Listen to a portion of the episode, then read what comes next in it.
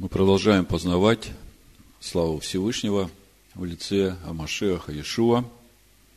У нас сегодня шаббат, у нас сегодня первый день Рошходыш 10 месяца, и у нас сегодня шестой день праздника Ханука, время обновления храма Всевышнего.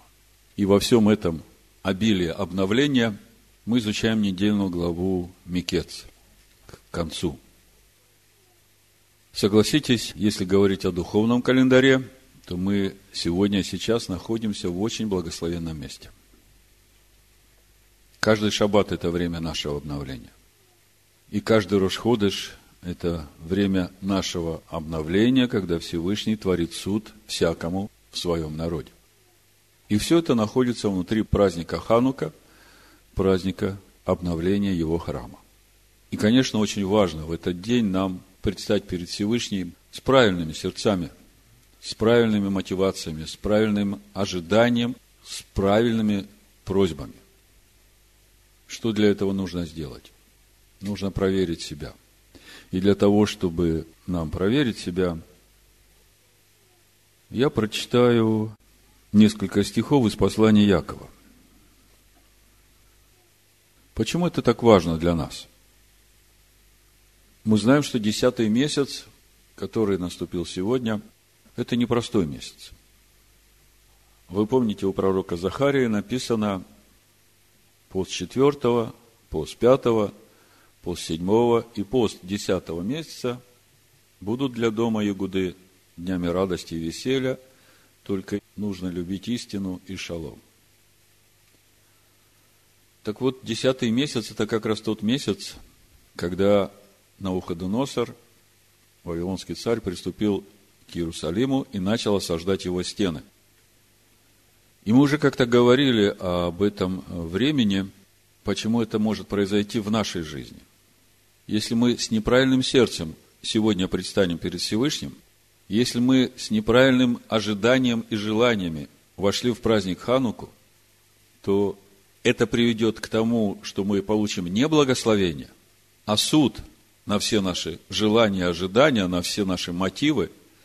И тогда, после праздника Ханука, уже следует готовиться не к получению благословения, а к тому, что придет Вавилон и начнет осаждать твои стены. И это непростое время в жизни его народа. Мы все верующие люди, и тем не менее мы каждый день находимся в этой духовной борьбе. Постоянно приходится решать, что выбрать какие приоритеты расставить, что самое важное в твоей жизни. Ишуа говорит, где мысли твои, там и сердце твое. Чему ты себя посвящаешь, о чем ты желаешь, о чем занят твой разум весь день. Это очень важно сегодня нам посмотреть, чтобы, если что-то не так, успеть еще поправить. Потому что сегодня тот день, когда он изольет свое благословение на правильную молитву, на правильное стояние перед ним. Он по-любому изольет. И все, что он изольет, будет в благословении. Даже если ты неправильно стоишь, он как раз изольет то, что поправит тебя и поставит в правильное состояние. Он никогда тебя не выпустит из своей руки, ты это должен помнить. Хорошо. Послание Якова, 4 глава, прочитаю с первого стиха. Это все для того, чтобы нам сейчас взвесить свои сердца и правильно расставить приоритеты в своей жизни. Откуда у вас вражды и распри? Не отсюда ли? От вожделений ваших, воюющих в членах ваших. Желаете и не имеете. Убиваете и завидуете. И не можете достигнуть. Кто-то может сказать, да я же никого никогда не убивал.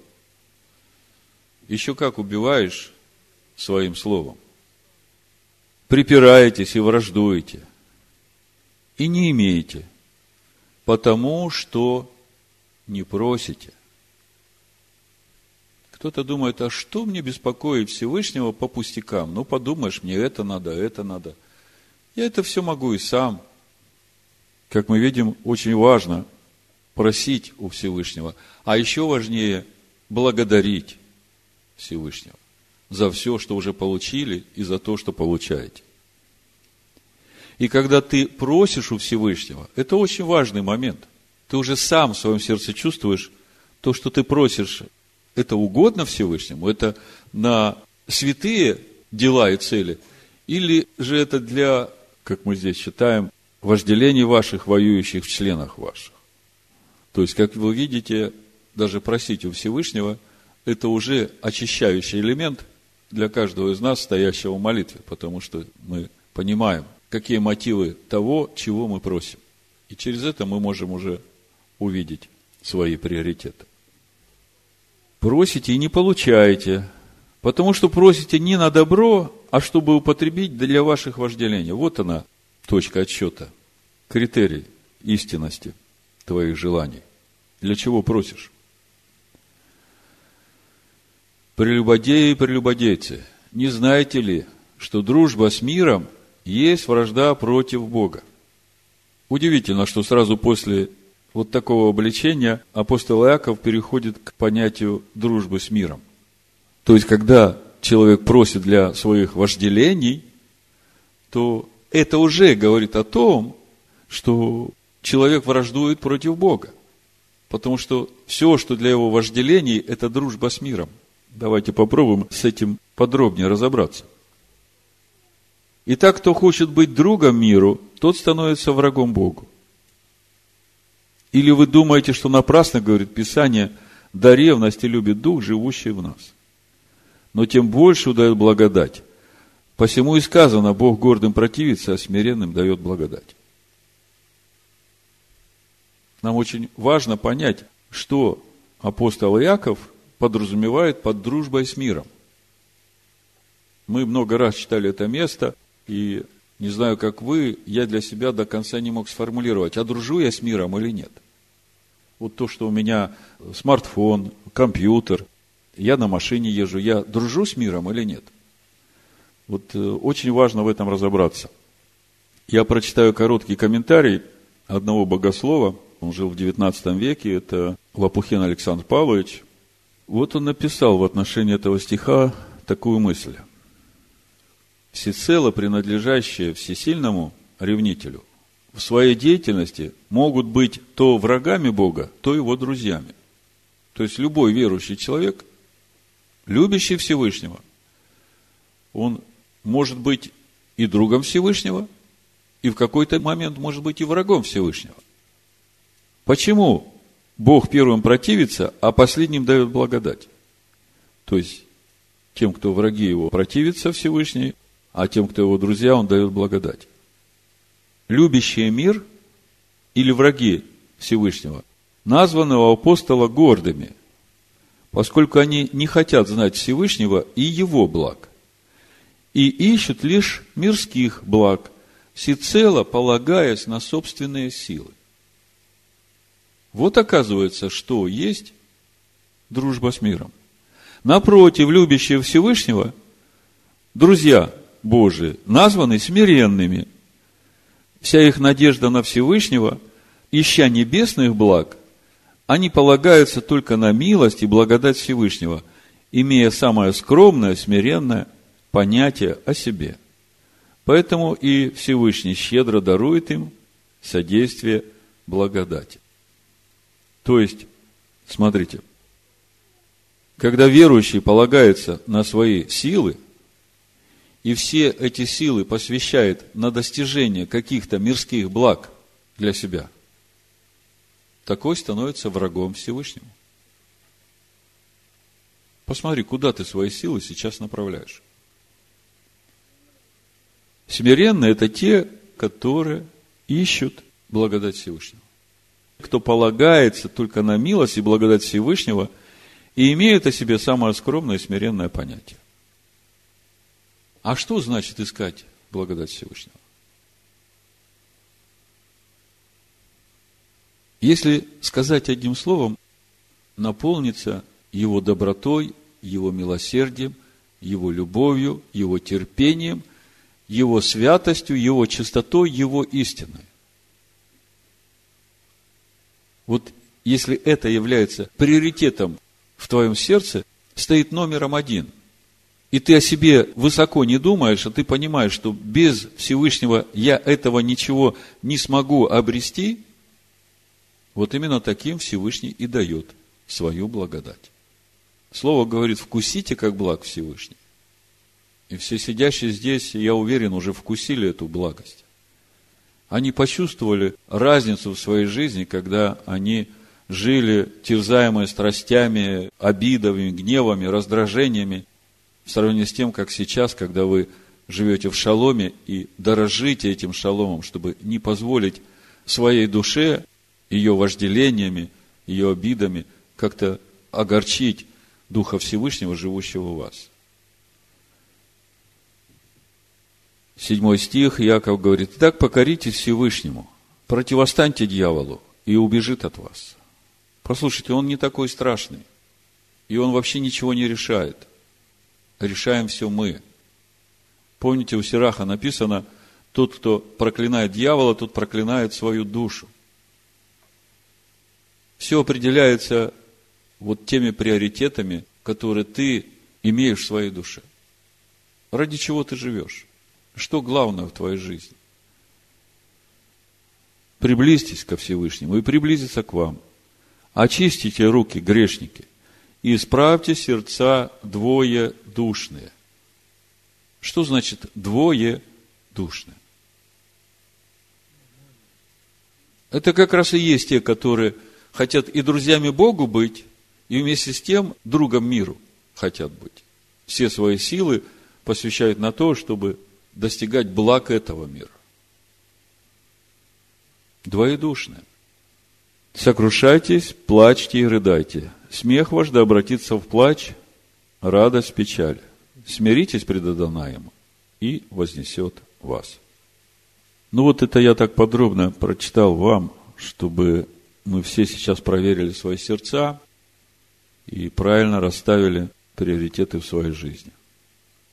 Это нам нужно для того, чтобы сегодня сделать хлебопреломление. И давайте прямо сейчас, посмотрев в свои сердца, определившись в своих приоритетах, попросим нашего Небесного Отца излить свое благословение на те наши желания и те наши ожидания, которые мы имеем сегодня и сейчас перед Ним. Просто склоните голову и повторяйте за мной. Я приготовил простую молитву, которая, я думаю, очень нужная всем нам. Отче, Ты видишь мои желания и ожидания. Я действительно хочу обновления внутри себя. В своих мыслях, в своих чувствах, в своих желаниях. Чтобы еще больше прилепляться к Тебе – чтобы еще ярче светить Твоим светом. Я действительно хочу служить Тебе всем своим сердцем, всей своей душой и всеми силами своими. И я прошу Тебя, будь мне помощником. Дай мне силу и мудрость идти этим путем.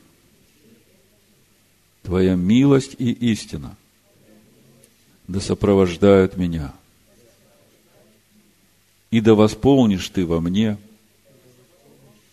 всякий недостаток в духе, душе и в теле моем по богатству славы своей, а Машиахом Иешуа, Сыном Твоим, моим Господином. Прошу Тебя во имени Амашеха Ишуа. На Тебя уповаю и Тебя за все благодарю. Амин. С этой молитвой мы сегодня будем делать хлебопреломление. А теперь давайте возвратимся к нашей недельной главе и посмотрим, что же Всевышний хочет нам сегодня сказать в это благословенное время через недельную главу Микец? Чему Он хочет научить нас? Наша глава начинается с того, что фараон видит сны о семи тучных годах, о семи годах голода. И мы понимаем, что пришло время исполнения снов Иосифа, о которых он рассказывал своим братьям и своему отцу. И действительно, время испытания для Иосифа закончилась, и во всех испытаниях он показал себя верным. Ему исполняется 30 лет. И это время, когда священники приступают к служению, которому призваны. То же самое мы видим и в судьбе Иешуа Машеха, который выходит на свое служение в 30 лет. Сегодня мы постоянно будем возвращаться к Иосифу, как к прообразу Ишуа Машеха, поэтому успевайте следить за моей мыслью, когда я буду говорить о параллелях в служении Иосифа и Ишуа Машеха. Давайте вернемся к началу нашей главы, которая начинается словом «микец».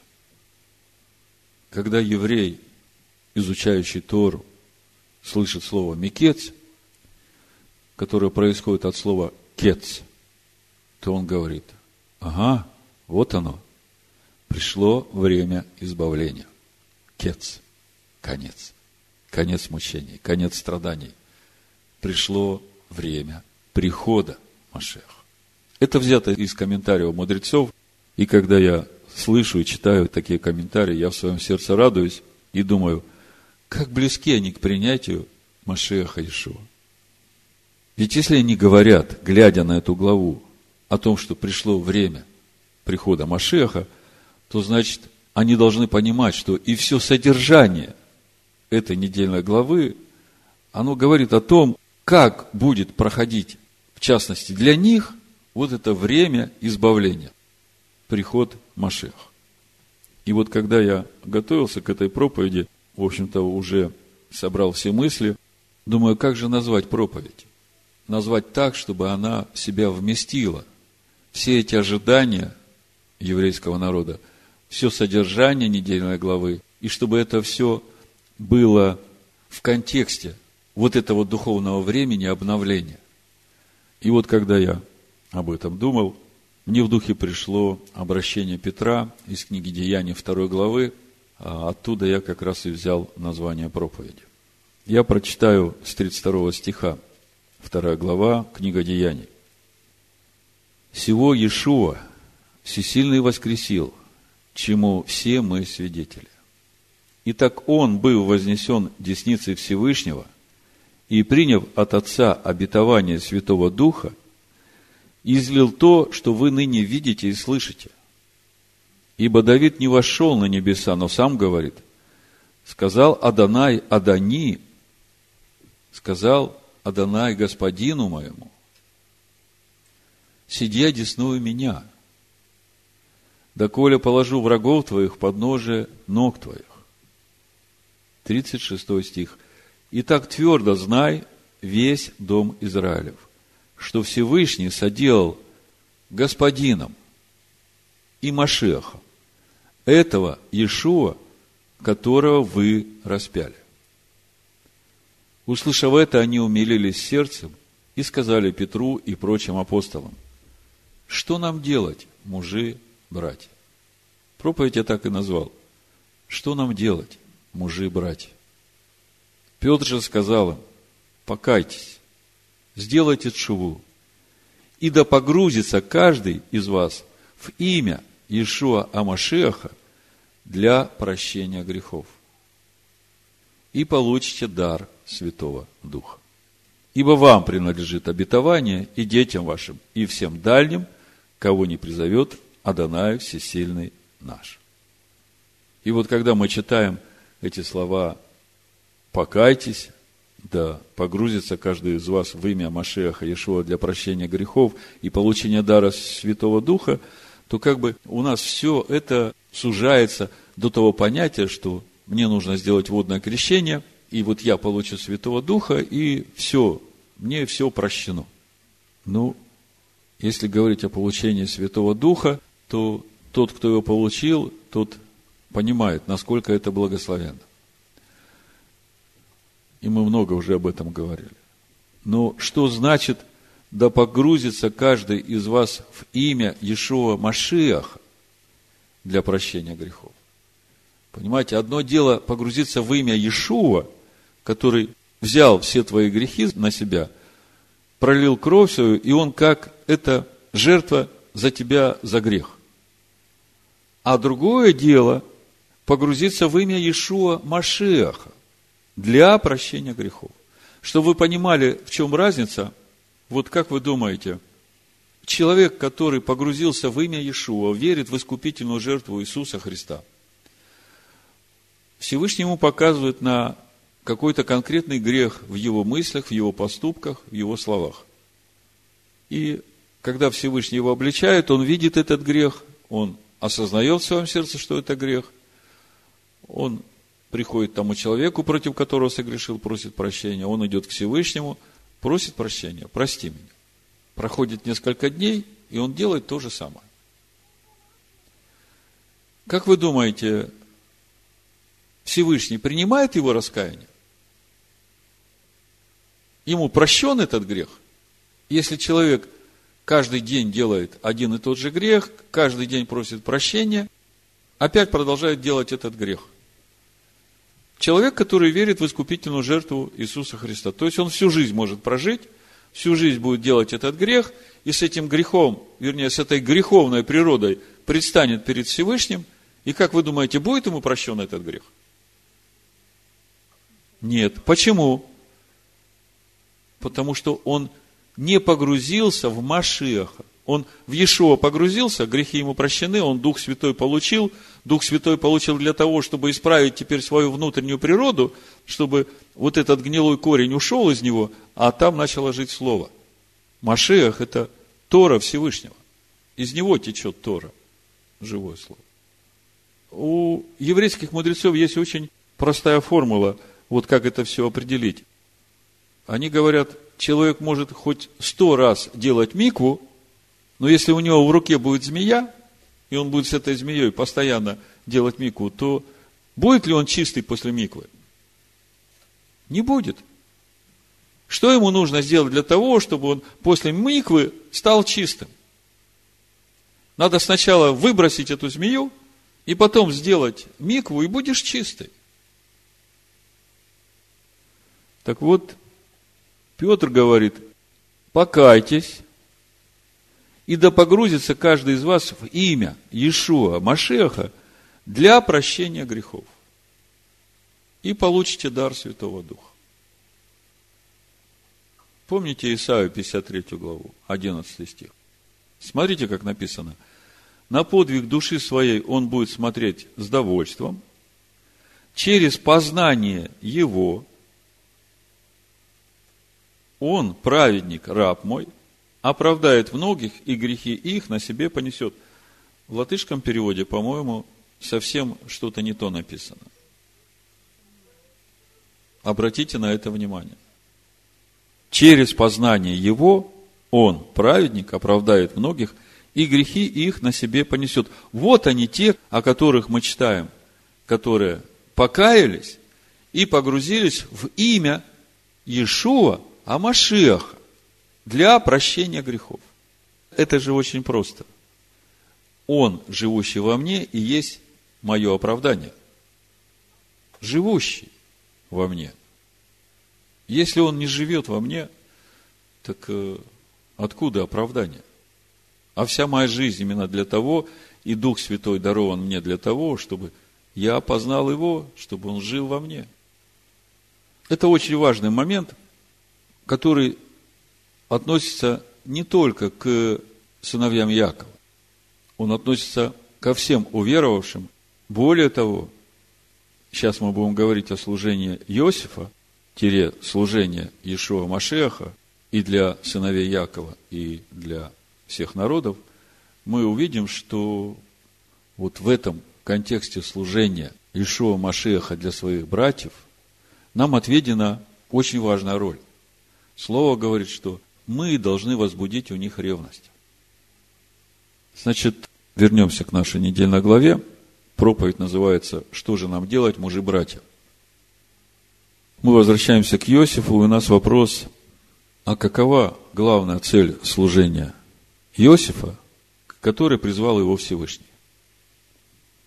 Предыдущие разборы мы уже говорили о том, что Израиль, Израиль посылает Иосифа найти его братьев. И именно для того, чтобы ему найти своих братьев, Ему нужно было попасть в Египет, пройти все испытания и стать вторым человеком в Египте.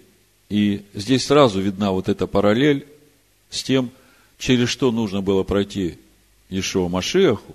И все это только для того, чтобы он нашел своих братьев.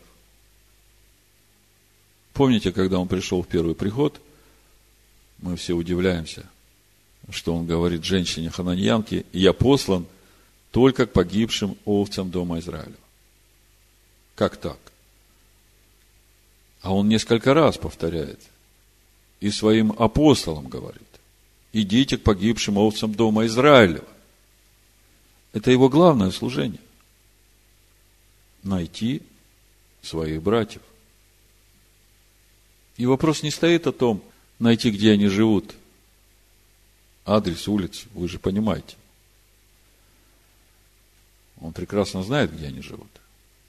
У него задача поднять своих братьев на духовный уровень Торы, чтобы приготовить их к тому служению, к которому призвал их Всевышний, быть священниками для всех народов. Вот что значит найти братьев. И, как мы видим, в следующих недельных главах, именно вот в этом процессе служения Иосифа, главная цель которого – поиск его братьев, Всевышний через Иосифа спасает еще большое количество людей во всем мире. Об этом Иосиф говорит в 50 главе, в 19 стихе и дальше. Прочитаем. И сказал Иосиф, не бойтесь, ибо я боюсь Всевышнего.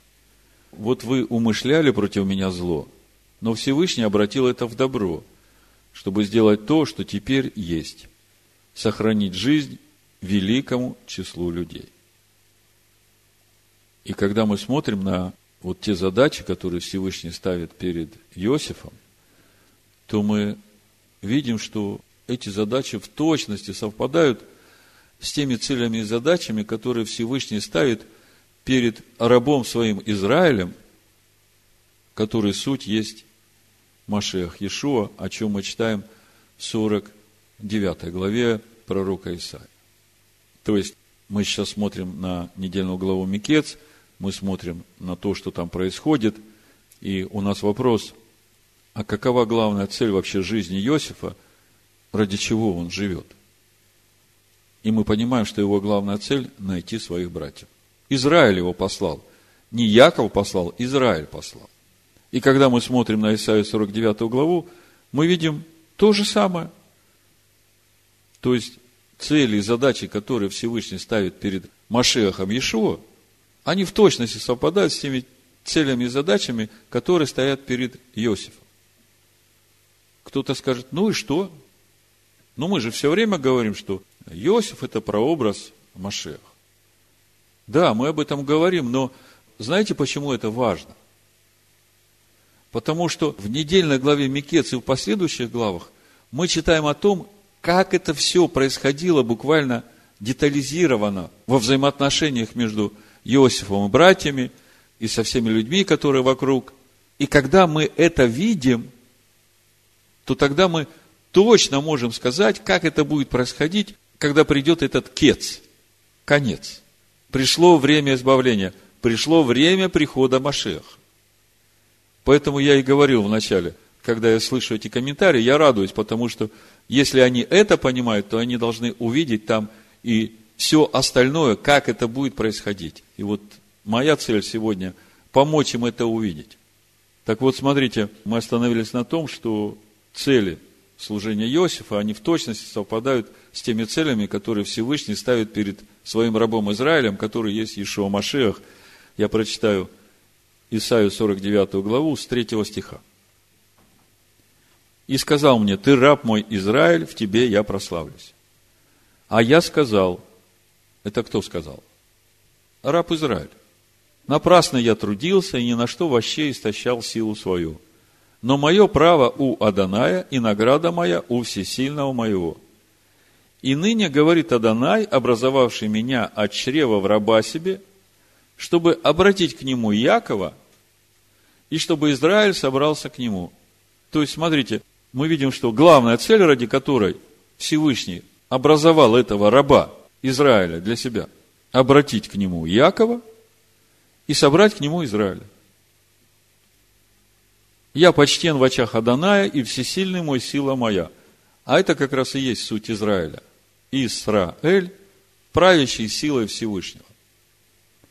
И он сказал, мало того, что ты будешь рабом моим для восстановления колена Яковлевых и возвращения остатков Израиля. Опять мы видим, уже второй раз подчеркивается, главная цель служения Ишуа Машеха. И тогда нам становится понятно, почему он в свой первый приход все время говорил, что он послан только к погибшим овцам дома Израилева. И у нас вопрос, а как же уверовавшие из язычников? А вот мы сейчас увидим, как это будет. И здесь, и в нашей недельной главе то же самое мы это увидим. Как это будет в отношении язычников.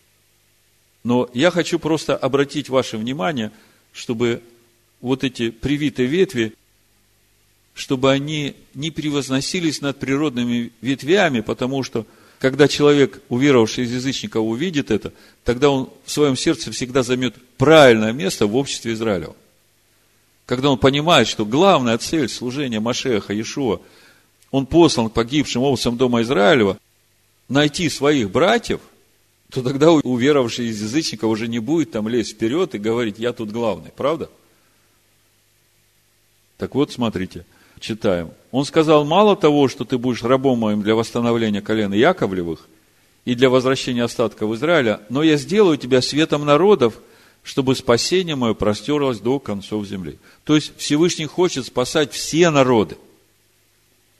Более того, мы сейчас увидим, что именно те народы, которые познают этот свет, они будут участвовать в спасении, возвращении сынов Якова и Израиля.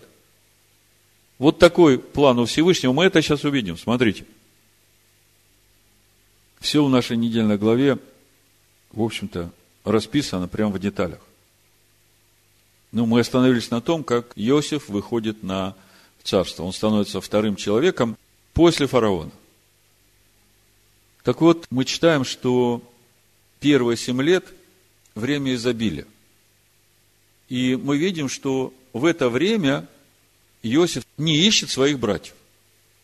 То есть у нас ведь вопрос, если Ишо послан погибшим овцам дома Израилева, и все, через что он проходит, чтобы выйти на царство, то есть его распятие и воскресение, это как раз тот путь, чтобы выйти ему на царство, это все для того, чтобы найти его братьев. Казалось бы, после того, как он вышел на царство, он тут же должен был пойти искать своих братьев. Да? Вот у многих из нас возникает вопрос, он уже семь лет царствует в Египте, начинается семь лет изобилия, и мы видим, что Иосиф вообще про братьев не интересуется. Более того, у него рождаются два сына, и уже одни имена их говорят о том, что он совершенно не думает о доме отца. Помните, первый сын Минаши, Всевышний дал мне забыть дом отца и все мои беды. А второй сын Эфраим, и он говорит, всесильный сделал меня плодовитым в этой земле. И чем же он занимается все это время изобилия? Он собирает хлеб. Он собирает хлеб, и в 104-м псалме, в 21 стихе и дальше мы читаем о том, что он еще весь Египет учит мудрости, то есть познанию Всевышнего. Мы читаем 21 стих, 104 псалом. «Поставил его господином над домом своим и правителем над всем владением своим, чтобы он наставлял вельмож его по своей душе и старейшин его учил мудрости». Вот это время семи лет изобилия, что делает Машиах Иешуа. А потом наступает голод – и мы видим, как этот голод приходит не только в землю египетскую, но и во все вокруг лежащие земли, в том числе и в ханаанскую землю. И мы понимаем, что когда речь идет о голоде, о том, что нет хлеба, мы понимаем, что какая-то проблема с тем, что у людей не стало слова Всевышнего. И у пророка Амоса в 8 главе мы как раз об этом читаем, что такое время будет – Всевышний говорит через пророка Амуса, 11 стих, 8 глава. «Вот наступают дни, — говорит Адонай Всесильный, — когда я пошлю на землю голод, не голод хлеба, не жажду воды, но жажду слышания слова Даная. И будут ходить от моря до моря, и скитаться от севера к востоку, ища слова Аданая, и не найдут его. В тот день истаивать будут от жажды красивые девы и юноши, которые клянутся грехом самарийским. Вот она, оказывается, причина прихода голода. Грех самарийский. Они говорят, жив Бог твой дан, и жив путь в Бершеву. Они падут и уже не встанут. То есть, пророк очень четко указывает на причину этого голода, и эта причина в грехе самарийском. А в чем суть этого греха? Помните? Когда царство Израиля разделилось на два царства, после Соломона пришел на царство его сын Раваам. И Всевышний сказал, что за то, что делал Соломон, он отнимает у него 10 колен и отдает в руки и Яроваму.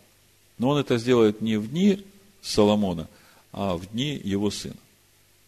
И вот когда Яровам воцаряется над десятью коленами, он делает очень страшную вещь. Он отказывается от поклонения живому Всевышнему, делает себе идолов, тельцов. Одного ставит в Дане, а другого в Бершеве. Вот смотрите, в третьей книге царств, в 12 главе, мы читаем, что сделал Яровам и почему. И как мы видим, пророк Амос говорит, что это стало причиной того, что на земле наступил голод по слову Бога. Смотрите, что он сделал. И говорил Иеровам в сердце своему, царство может опять перейти к дому Давида. Если народ сей будет ходить в Иерусалим для жертвоприношения в доме Аданая, то сердце народа сего обратится к государю своему Равааму, царю иудейскому, и убьют они меня, и возвратятся к Равааму, царю иудейскому. И, посоветовавшись, царь сделал двух золотых тельцов и сказал народу, не нужно вам ходить в Иерусалим. Вот боги твои, Израиль, которые вывели тебя из земли египетской. И поставили одного в Бейтеле, а другого в Дане. И повело это к греху, ибо народ стал ходить к одному из них даже в Дан. И построил он капище на высоте, и поставил из народа священников, которые не были из сынов Левиных. То есть поменял священство, сделал себе тельцов, назвал их богами, которые вывели тебя из Египта, и установил Иеровам праздник в восьмой месяц, пятнадцатый день, подобный тому, празднику, который был Иудея в седьмой месяц, праздник Суккот. То есть поменял праздники, даты поменял. И приносил жертвы на жертвеннике, тоже сделал он и в Бейтеле, чтобы приносить жертву тельцам, которых сделал. И поставил в Бейтеле священника высот, который устроил. Вы знаете, если мы теперь через эти события посмотрим на причины голода – по Слову Всевышнего, которые придут церковь, которую начал строить Ишуа Машех, то мы сразу видим вот через эти действия, как это происходило, вот, начиная с Никейского собора. Мотивы те же самые. Зачем вам ходить к этим иудеям? У нас будет все свое. Ничего у нас не будет общего с этим иудейским сбродом, как пишет император Константин – этим всем епископам, которые собирались на Никейском соборе. Потом взял языческих священников, которые служили Богу Солнца, и облег их статусом священников Иисуса. Все праздники, все даты праздников поменял, назначили свои праздники поставили своих идолов, и уставы служения этим идолам. И все это самарийский грех. А когда пришел самарийский грех – вот он и пришел голод по слову, потому что Торы уже нет. Вот вам самарийский грех. То есть это время, когда приходит другой Иисус. А апостол Павел предупреждает в послании фессалоникийцам, помните? Тайна беззакония уже в действии. Но мы знаем, что вот эта тайна беззакония в действии, параллельно с ней действует еще одна тайна, тайна ожесточения в Израиле апостол Павел в Римлянах пишет, 11 главе. И это тайна ожесточения для того, чтобы спасти большое количество язычников, чтобы язычники пришли в полноту. И вот когда мы смотрим, как у нас события развиваются, мы видим, что Иосиф первые семь лет служит всем народам, заготавливает хлеб, всех учит. Казалось бы, никакого голода не должно быть. А тут приходит голод. Ну, с самарийским грехом понятно, почему к язычникам голод пришел, но вызывает удивление, а почему у Иакова голод по слову Бога? Когда мы говорим о голоде по хлебу, мы говорим о голоде по слову Бога. Как это возможно? Те, кому Всевышний доверил. Вы успеваете за мной? Мы сейчас уже параллельно говорим о служении Иосифа и о тех событиях, которые будут происходить в жизни сынов Якова, в их взаимоотношениях с настоящим Машехом Иешуа, истинным. И вопрос, как это может такое быть, что те, которым Всевышний доверил свое слово, наступает такое время, когда они начинают испытывать голод по этому слову. Как это возможно? Вот Всевышний через пророка Ишаягу нам говорит, как это возможно, почему это пришло к Якову, что он тоже стал голодать по слову. 28 глава пророка Ишаягу, с 10 стиха написано, «Ибо все заповедь на заповедь, заповедь на заповедь, правило на правило, правило на правило, тут немного, там немного. Зато лепечущими устами и на чужом языке будут говорить к этому народу. Я думаю, что это проповедь одна из них. Им говорили, вот, шалом, дайте покой утружденному, и вот успокоение. Но они не хотели слушать. И стало у них словом Аданая. Смотрите – что у них стало словом Аданая? Заповедь на заповедь, заповедь на заповедь, правило на правило, правило на правило, тут немного, там немного. То есть, у них было слово Аданая. Они на это слово Аданая дали свои заповеди. И в итоге заповеди Всевышнего отложили в сторону. Они как бы дорожат Торой, но Тора у них где-то в дальних шкафах стоит, а то, чем они занимаются, это Талмуд, Мишна, все комментарии еврейских мудрецов. Так что они пойдут и упадут навзничь, разобьются и попадут в сеть и будут уловлены. На прошлой неделе у меня был разговор с одной нашей сестрой. Я не буду называть ее имя, чтобы не доставлять ей неприятностей. Так вот, ее сын учится в еврейской религиозной школе – серьезной школе, изучает Талмуд, Мишну, все на иврите. Так вы подумайте, этот мальчик уже начал писать книгу о том, где западе в Талмуде, то, чему учат раввины, как исполнять, полностью противоположны и не совпадают с тем, что говорит Тора. И у него уже собралась приличная стопка этих страничек, которые он написал. И он говорит, мама, когда я вырасту, я издам эту книгу, чтобы помочь моим друзьям по школе и всем, кто хочет поистине исполнять волю Творца. Всевышний да охранит и благословит этого юноша, мы видим, что Всевышний уже начинает. Кец. И вот в нашей главе мы видим, Яков посылает 10 своих сыновей за хлебом в Египет. Чем отличаются эти 10 сыновей от того 11, который живет с Яковом? которого зовут Беньямин. Тем, что Беньямин не участвовал во всем том, что братья сделали Иосифу. Это очень важный момент. Мы потом еще поговорим глубже о том, кто такой Беньямин, потому что это будет относиться опять к этому кец, как это будет происходить. Так вот, наша недельная глава, мы читаем, видим, происходят какие-то странные, непонятные события на первый взгляд – но если посмотреть на них духовно, в контексте главного служения Иосифа, задача которого найти своих братьев, они нас многому могут научить. Значит, смотрите, что там происходит. Нам очень важно понять вот эти мотивы и цели, которыми руководствуется Иосиф, проводя своих братьев через то, через что они проходят. Нам это важно понять. Тогда мы поймем, как Всевышний работает с нами. Понимаете, Иосиф, он ведь ничего от себя не делает. Мы говорили, что главная цель Иосифа – найти своих братьев. А подумайте, что нужно для того, чтобы братьев вытащить из этой тьмы и поднять их духовный уровень на уровень Тора.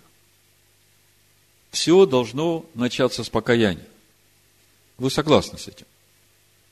То есть, когда придет искреннее раскаяние, вот тогда и они получат духа, и тогда начнется этот процесс духовного роста.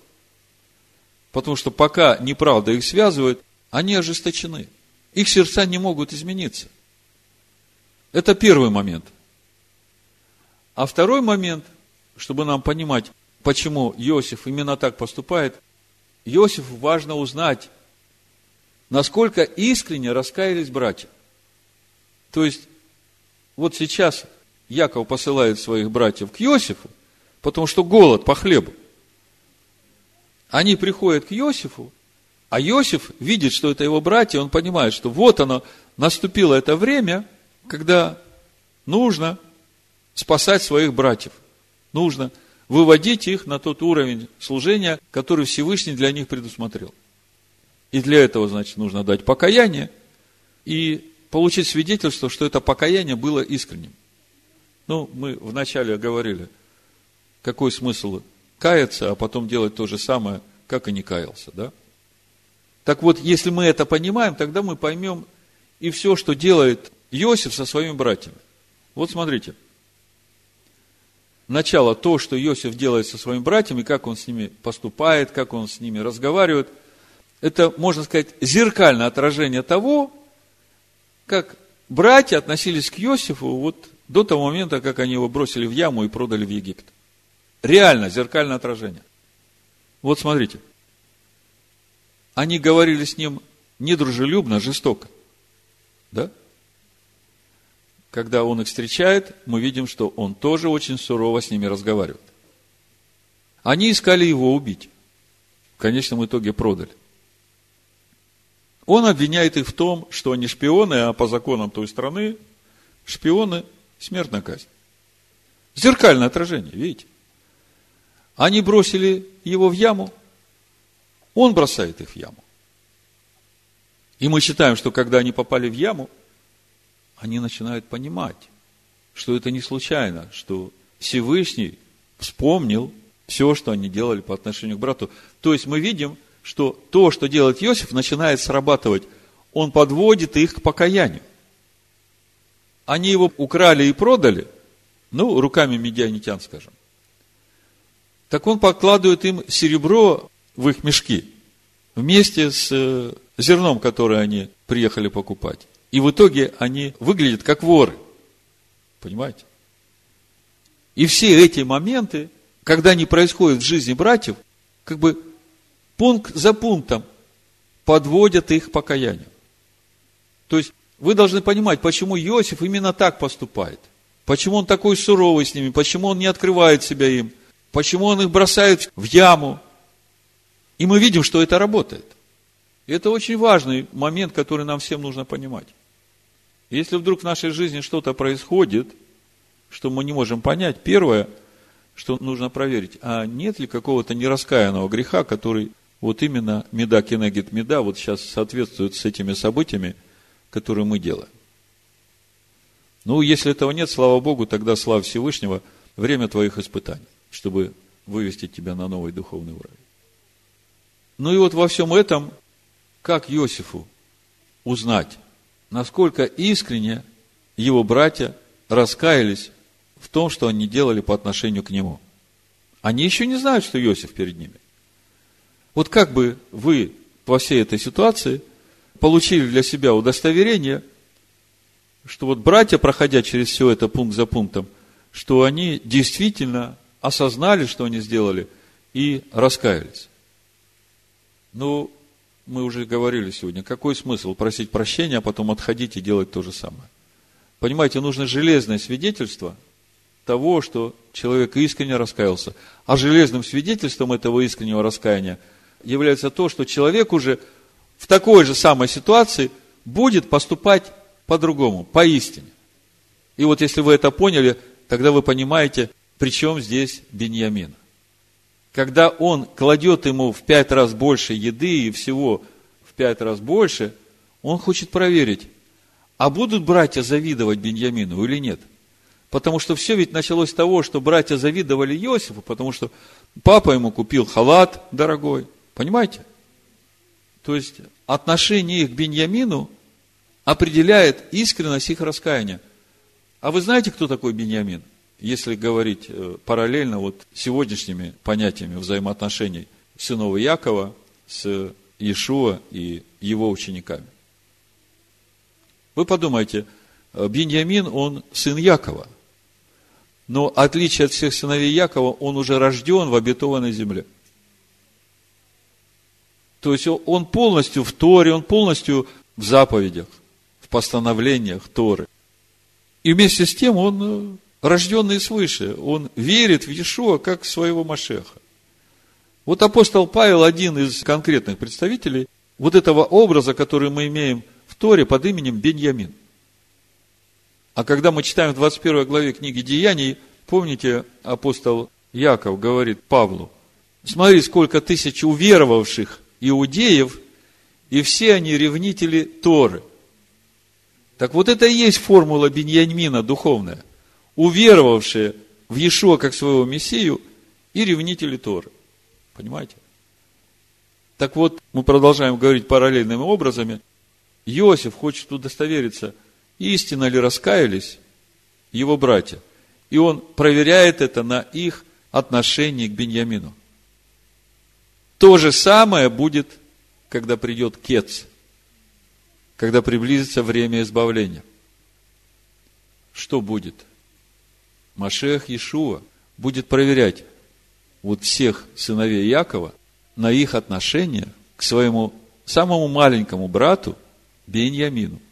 Потому что до этого они знают, как они к нему относились, я не буду говорить.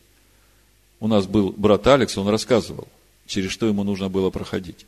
Ему и его детям. Так вот, наступит такое время, когда к ним придет голод, и они реально будут голодать, они придут к Машеху. А он их проверит на их отношение к своему меньшему брату Беньямину. Смотрите, последняя проверка – они, когда второй раз пришли, он приглашает их э, к себе на обед во дворец. Всем накрывают столы, Бениамину там все в пять раз больше. И там фигурирует эта чаша, по которой он гадает, в кавычках, Иосиф. Это не случайно. Один мидраж говорит, что Иосиф, э, как бы глядя в свою чашу, говорит, о, я вижу в своей чаше, как двое из вас очень ревностно выкосили весь Шхем. И братья смотрят, думают, откуда он знает. Понимаете, о чем речь, да? Это Иосиф так гадает, в кавычках. И вот он эту чашу подкладывает к Беньямину. Вы знаете, как это все было. И вот он, ключевой момент.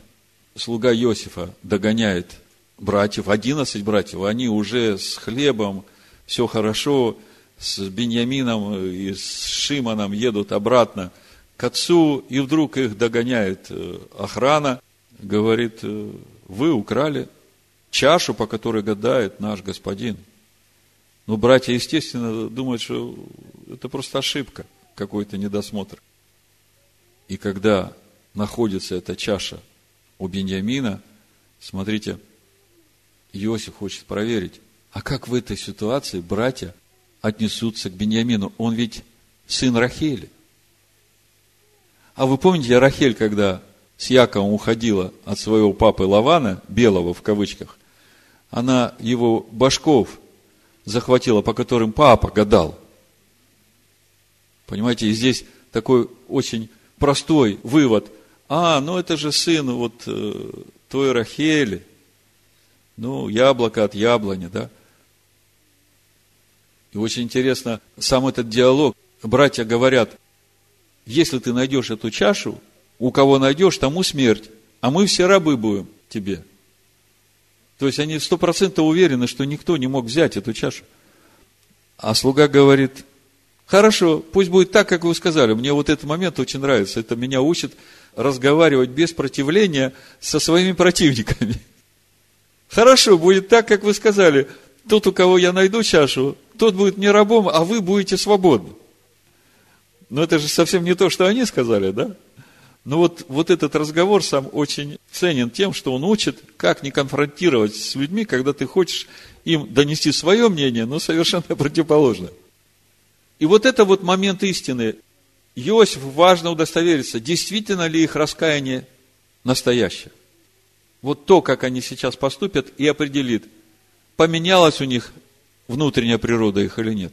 Смотрите, находится чаша у Беньямина, слуга Иосифа говорит, он будет мне рабом, а вы свободны. Они говорят, нет, мы все рабы тебя. И вот когда они приходят к Иосифу, мы видим, заканчивается наша глава словами признания Ягуды. Это 47 глава Берешит, 16 стих, читаем. Ягуда сказал, что нам сказать господину нашему? Что говорить? Чем оправдываться? Всесильный нашел неправду рабов твоих, вот мы рабы господину нашему. Мы и тот, в чьих руках нашлась чаша. Вот это для Иосифа было главным свидетельством того, что братья стали другими.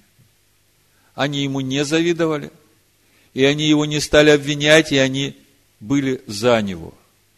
Вот что является оправданием познания истины, которое становится нашим естеством.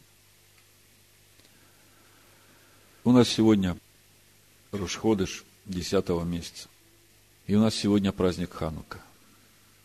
Шаббат уже закончился, и, в общем-то, уже седьмой день Хануки начался. Но, тем не менее, это время нашего обновления. И мы видим, что наша недельная глава говорит о том, какие события будут происходить в это время избавления кец для сынов Якова.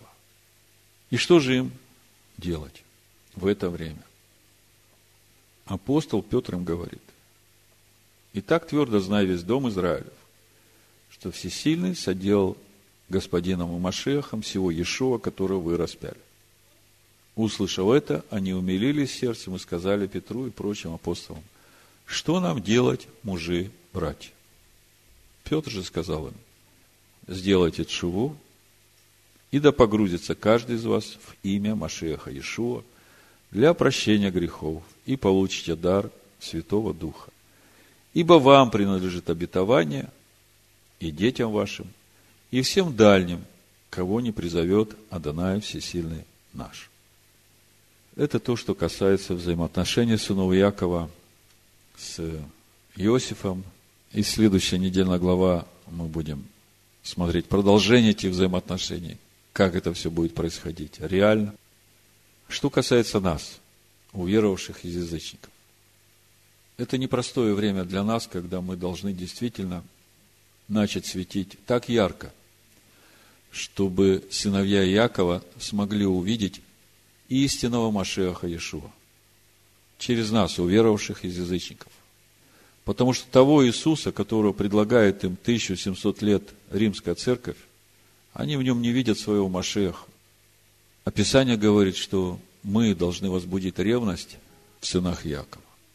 Поэтому мы сегодня сделаем хлебопреломление именно с той целью, чтобы действительно наши мысли, наши желания, наши цели, все это совпадало с волей Всевышнего, и чтобы Он благословил нас в этих наших желаниях и дал нам силы и мудрость двигаться этим путем, чтобы действительно быть инструментом в руках Всевышнего по исполнению Его намерений и планов. И главной целью служения Машеха Иешуа, который послан погибшим овцам Дома Израилева. Пусть Всевышний благословит нас сегодня обильно. Во имя Машеха Иешуа, нас и всех слушающих нас – Amen.